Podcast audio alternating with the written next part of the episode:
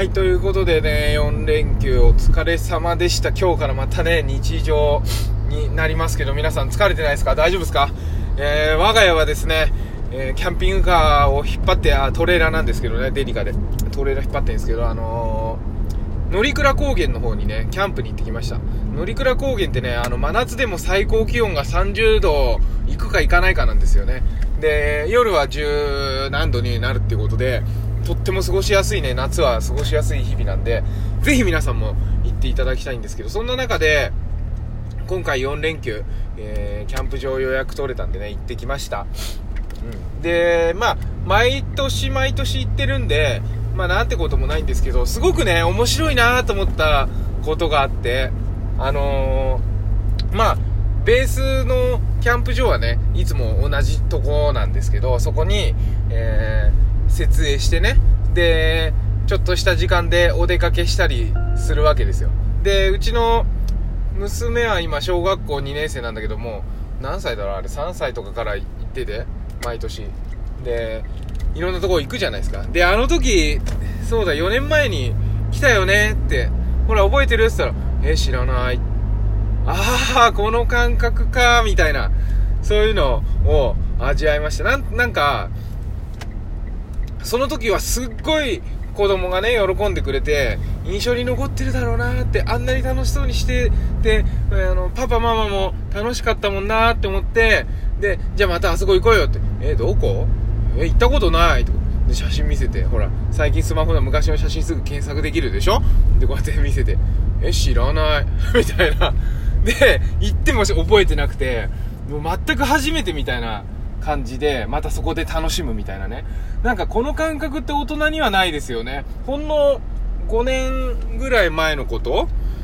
うーん、今、だから例えば7歳だから2歳とか3歳、まあ4年とか3歳ぐらいの子供3歳ぐらいになるとほら言葉も喋って親ともね、ちゃんと対話してるじゃないですか。で、喋ってさ、すっごい楽しい思い出が親の中には残ってて、じゃあまた行こうよっつってね、あそこ楽しかったでしょ？え、わかんないみたいな。初めて行くみたいな。そのなんかたった5年で、こう忘れちゃうこの感覚、これは脳科学的に言ったらどうな、どういうことなんでしょうかね？なんか、ちょっと今度あれかな調べてみようかな。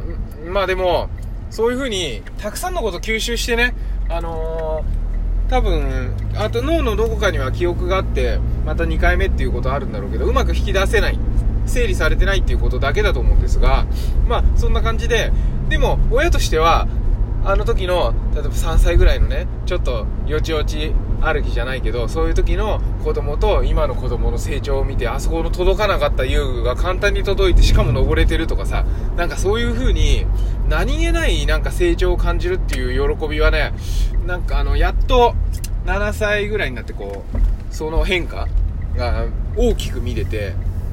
とっても楽しかったですね。あと、小さい頃は虫とか平気だったのにさ、今なんか大きくなると、虫がいる、虫がいる、虫がいるとか言ってビビビってたりして、まあ虫がいるって言ったってさ、うち畑とかやってるし、ね、虫、虫、日常さ、判事なんだけど、まあ、でうん、なんかそういう風に、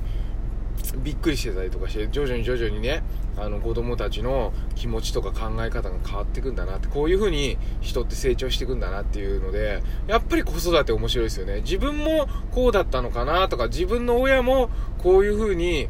あのー、自分たちのことをね見てくれてたのかなとかねいろいろあのー、考えることがありますよね。だから何回も何回も人生やるっていうか本当にこう人の命っていうのはつながっていくんだなみたいな。ででこの人の命ってねつながっていくっていうのは2パターンあって人間だけは特殊であのー、生命があの子供が生まれてまたその子供が生まれてっていうようなつながりとあとえー、て言うんだろうその